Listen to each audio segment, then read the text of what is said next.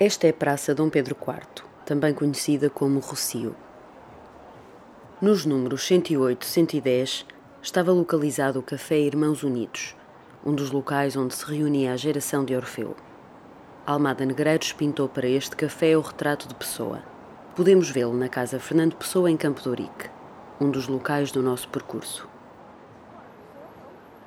Foi nos cafés de Lisboa que se definiram as linhas do modernismo português através da correspondência, por exemplo, de pessoa, nós vemos que há muitos encontros que são marcados para cafés e percebemos pelo relato de conversas que se passam em cafés que, de facto, os cafés são o palco privilegiado das tertúlias, das discussões estéticas, de toda a confraternização que envolve os protagonistas do modernismo, das discussões, das dissensões. Pessoa frequentava muito cafés. Só nesta praça frequentava, além do café Irmãos Unidos, a Brasileira do Rocio e o Café Martinho do Rocio. Mário de Sá Carneiro e Fernando Pessoa conheceram-se provavelmente num dos cafés da Baixa de Lisboa.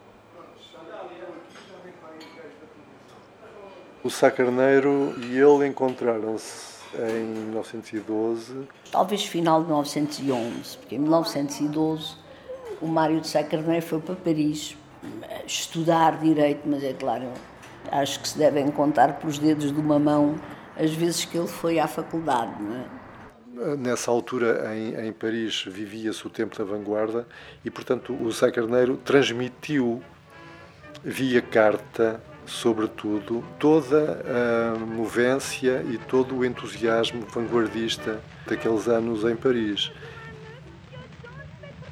E as cartas eram cartas de dois escritores eh, que estavam a tentar eh, construir o que hoje entendemos como primeiro modernismo, que estavam a tentar eh, introduzir correntes modernas na literatura portuguesa, que estavam a trocar fundamentalmente textos literários e que todos os textos literários que foram construindo durante três, quatro anos os foram partilhando.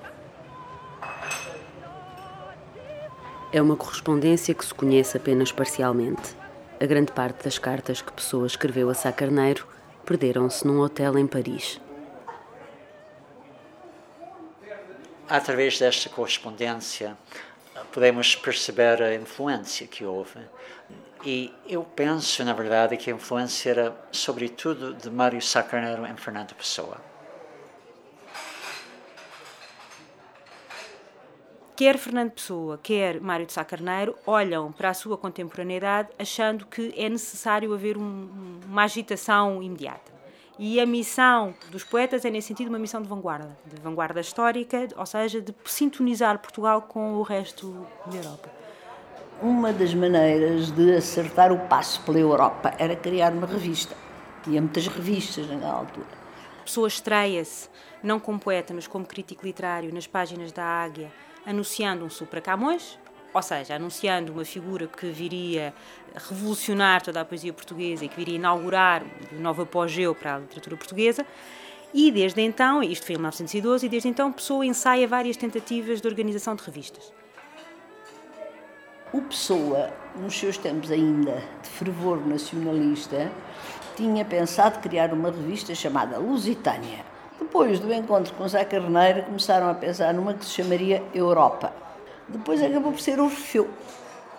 Orfeu é de facto o, o grande momento modernista. É um, é, uma, é um abalo que atinge Lisboa, que tem várias réplicas depois menores.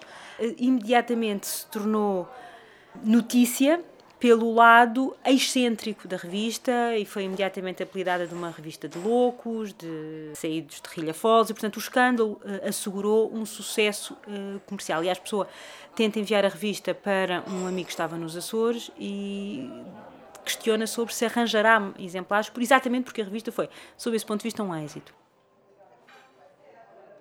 Orfeu, revista trimestral de literatura, foi editada em finais de março de 1915 do Orfeu saíram dois números.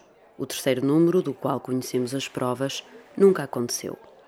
O pai de Mário de Sá Carneiro, financiador dos primeiros números, recusou-se a pagar mais despesas de tipografia. O nome Orfeu é um nome muito curioso para uma revista modernista que causa tanto escândalo em Portugal. Orfeu é o nome de uma personagem mítica a que está associado um mito muitas vezes ligado às coisas poéticas. Orfeu tem a possibilidade de ir resgatar Eurídice, a sua figura amada, aos infernos, porque ela morreu. É-lhe concedida essa, essa graça sob uma condição. A condição é de nunca olhar para trás uma vez resgatada Eurídice e só pode vê-la à luz do dia. Acontece que Orfeu não resiste e, a meio do caminho, olha para trás e Eurídice perde-se para sempre. O drama de Orfeu é o drama de não resistir à sedução do passado. Toda a novidade que a, que a arte de pessoa comporta significa, tal como o olhar de Orfeu, sempre um olhar para trás. A pessoa acharia repugnante qualquer arte que fosse amnésica. Deve haver, no mais pequeno poema de um poeta, qualquer coisa por onde se note que existiu Homero.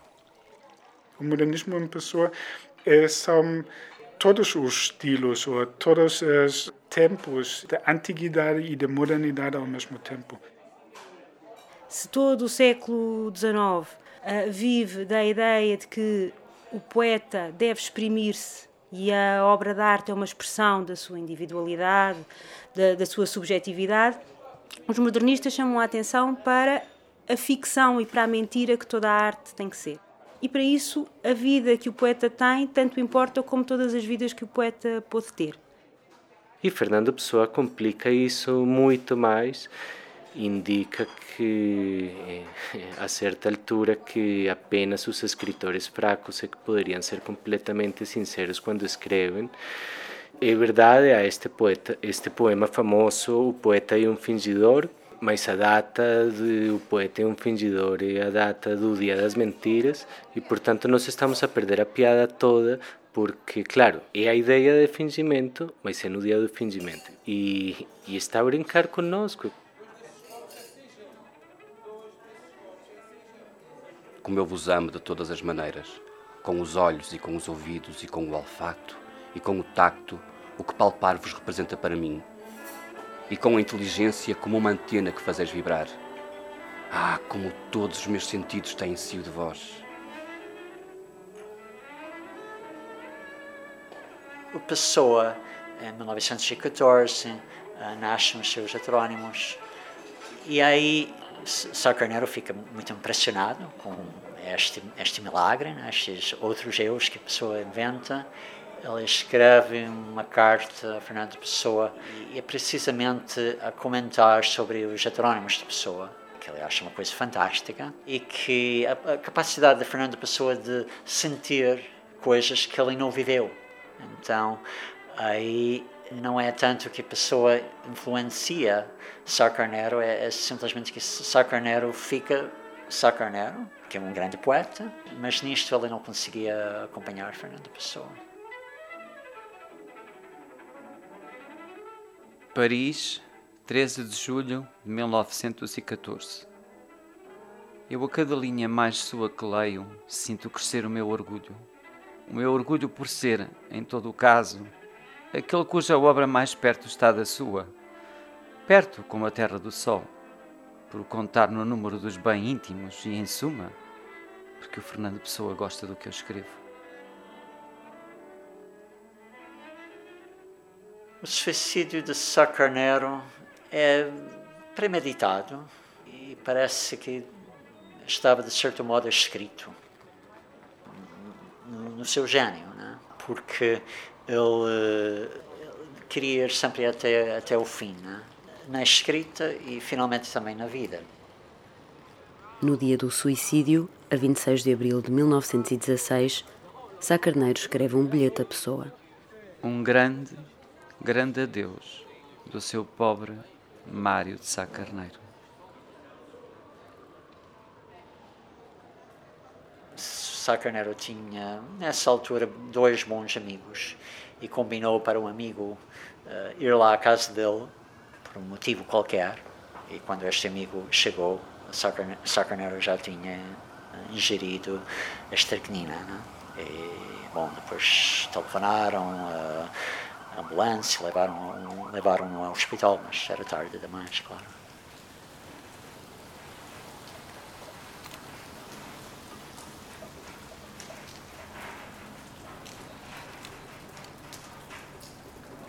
Fernando Pessoa recebeu a notícia da morte de Sá Carneiro num escritório aqui na Baixa.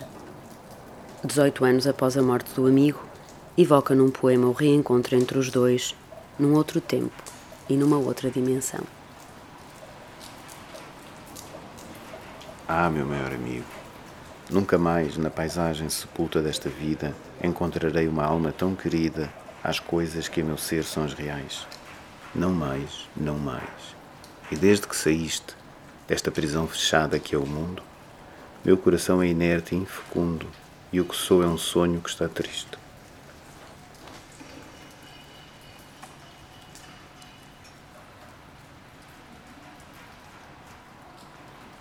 Seguimos agora para a Praça da Figueira, a nossa próxima paragem.